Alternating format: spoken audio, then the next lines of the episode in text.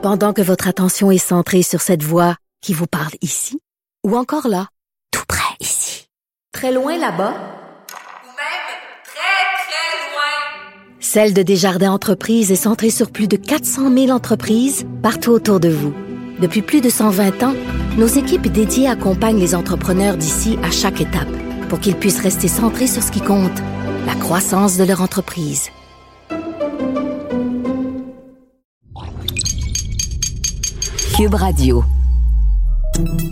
Salut, c'est Charles Tran avec l'équipe dans 5 minutes. On s'intéresse aux sciences, à l'histoire et à l'actualité. Aujourd'hui, on parle des dirigeables. Un peu comme euh, pour le Concorde en 2000, ça aura pris une catastrophe aérienne pour mettre fin à la courte mais glorieuse époque des dirigeables dans le ciel quand en 1937 le Zeppelin Hindenburg a pris feu avec 97 personnes à son bord. Les ballons dirigeables étaient pourtant promis à l'époque à un grand avenir, mais 80 ans plus tard, il revient. Le dirigeable présenté comme une solution non pas pour transporter des gens, mais plutôt des équipements lourds dans des endroits jugés inaccessibles, comme le Grand Nord québécois. Sauf que cette nouvelle fonction du dirigeable en fait rêver plusieurs, mais en fait sourciller aussi beaucoup. Développer cette technologie à grands frais peut-elle réellement s'avérer une solution viable? Comment ça vole d'ailleurs un dirigeable? Véronique Morin nous l'explique et nous trace un historique de l'évolution de cette technologie toute aérienne.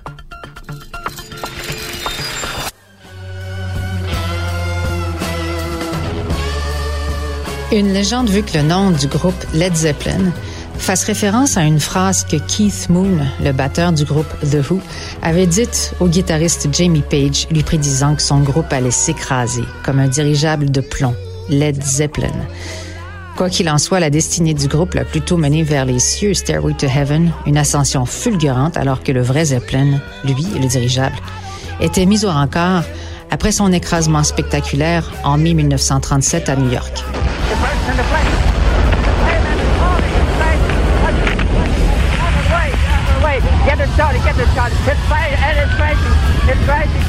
À son bord, 97 passagers. Miraculeusement, les deux tiers survivent. À l'époque, le dirigeable avait été présenté à l'exposition mondiale comme un moyen de transport économique. Petite parenthèse d'ordre technique, les zeppelins sont en fait des aérostats de type dirigeable rigide. La particularité des aérostats, c'est qu'ils sont plus légers que l'air ambiant. On dit qu'ils sont en suspension dans l'air parce qu'ils sont remplis de gaz légers comme l'hydrogène ou l'hélium, ou parce que l'air est chauffé, comme c'est le cas des montgolfières qui sont en fait les premiers types d'aérostats inventés par les frères Montgolfière et testés pour la première fois en 1782. L'année suivante et tout au long du 19e siècle, s'ensuivent de multiples tentatives pour trouver une façon de les diriger, parce que le moteur n'existait pas à l'époque. Donc, on y ajoute des hélices, un gouvernail. Certains prototypes étaient mus par la force musculaire d'hommes, puis on a essayé les chevaux, allant des idées qui semblent toutes plus farfelues les unes que les autres. En 1873, un brevet est déposé pour le premier dirigeable à coque rigide, c'est une année avant celui de l'Allemand Ferdinand von Zeppelin. L'appareil conçu par le Français Joseph Spice est construit 40 ans plus tard, en 1913. Il fut le seul et unique dirigeable rigide français. Durant les quatre années de la Première Guerre mondiale, les dirigeables construits en Allemagne deviennent de plus en plus gros, allant jusqu'à dépasser les 200 mètres de longueur.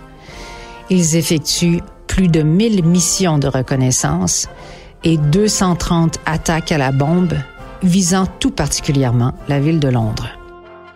Dans les années 1920 et 1930, les Allemands, les Français, les Américains, Italiens et Anglais se lancent dans la construction d'engins de taille spectaculaire et associés au prestige national. Ils ont surtout une vocation de transport de passagers, mais les Américains testent des dirigeables porte-avions pour des usages militaires, poursuivant en particulier la technique des chasseurs parasites. La presse enthousiaste les surnomme paquebots volants, vaisseaux du ciel, relatant les croisières souvent effectuées par des personnalités qui ont le moyen de s'offrir ce type de transport coûteux. Le LZ-127 Graf Zeppelin est le plus grand dirigeable jamais construit, avec plus de 236 mètres de longueur, lors de sa mise en service en 1928. Sous le commandement d'Hugo Eckner, il va établir plusieurs records. Il réalisera le premier tour du monde en août 1929, incluant la première traversée du Pacifique, Tokyo-San Francisco, sans escale. Il parcourut plus d'un million et demi de kilomètres au cours de 590 vols durant son exploitation jusqu'en 1937, dont 140 traversées de l'Atlantique, et transportera, entre 1928 et 1937, plus de 13 000 passagers. Les dirigeables ont fait rêver toute une génération. Mais plusieurs catastrophes vont alors marquer l'histoire des dirigeables. Ces catastrophes sont essentiellement dues au fait que ces appareils sont trop vulnérables aux mauvaises conditions climatiques.